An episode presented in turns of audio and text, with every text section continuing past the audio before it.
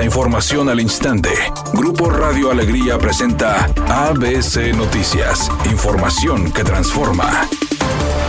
¿Qué tal? Muy buenas tardes, esta es la información. El director de la Comisión Federal de Electricidad, Manuel Barlet, se comprometió para facilitar los trámites para la instalación de la planta de Tesla en Santa Catarina. Destacó que este respaldo se enmarca dentro de la estrategia de la CFE para impulsar el New Shoring, atrayendo inversiones extranjeras. Aseguró además que Nuevo León cuenta con una capacidad energética sólida y suficiente para abastecer las demandas de Tesla, subrayando la importancia de prepararse para atender no solo a esta empresa, sino a todas las que establecerse en México. Señaló que este respaldo estratégico no solo se limita a suministrar electricidad, sino que se extiende a colaborar estrechamente con las autoridades locales, mostrando una visión integral para el desarrollo económico y sustentabilidad energética de México en el marco de la celebración del 108 aniversario de la promulgación de la Constitución de 1917, el presidente López Obrador enviará a la Cámara de Diputados un paquete de reformas constitucionales para que los salarios mínimos aumenten en un porcentaje mayor a la inflación y que las pensiones de los trabajadores sean de al menos el equivalente al último salario que perciben. Asimismo, presentará a la consideración del Congreso la reforma constitucional para que los ministros de la Suprema Corte, jueces y magistrados sean electos por el voto ciudadano. El paquete incluye la reforma electoral. Adelantó el presidente de la República que las iniciativas de reforma constitucional las presentará en el recinto parlamentario de Palacio Nacional, donde encabezará la ceremonia conmemorativa de la Constitución de 1917. Dijo que a los festejos en Querétaro enviará como representante a la secretaria de Gobernación, Luisa María Alcalde. Para ABC Noticias, Felipe Barrera Jaramillo, desde la Ciudad de México.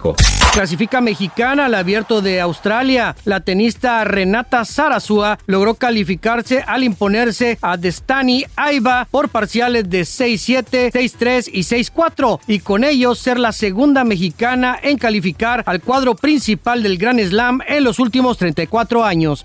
Peso Pluma está en medio del escándalo en Chile al ser cuestionada su participación en el famoso Festival de Viña del Mar, donde fue contratado para dar un concierto estelar el próximo primero de marzo. El escándalo con la personalidad de la música se desató luego de que el sociólogo y académico Alberto Mayol publicó una columna titulada Peso Pluma en Viña. A veces hay que escuchar la voz del narco, donde lleva a sus lectores a la reflexión sobre la presencia del famoso en un escenario tan importante como lo es el festival eso desató que ahora sean muchos los chilenos y público de otros países que están solicitando que Peso Pluma no se presente en tan famoso festival. Redacción y voz Eduardo Garza Hinojosa. Tenga usted una excelente tarde.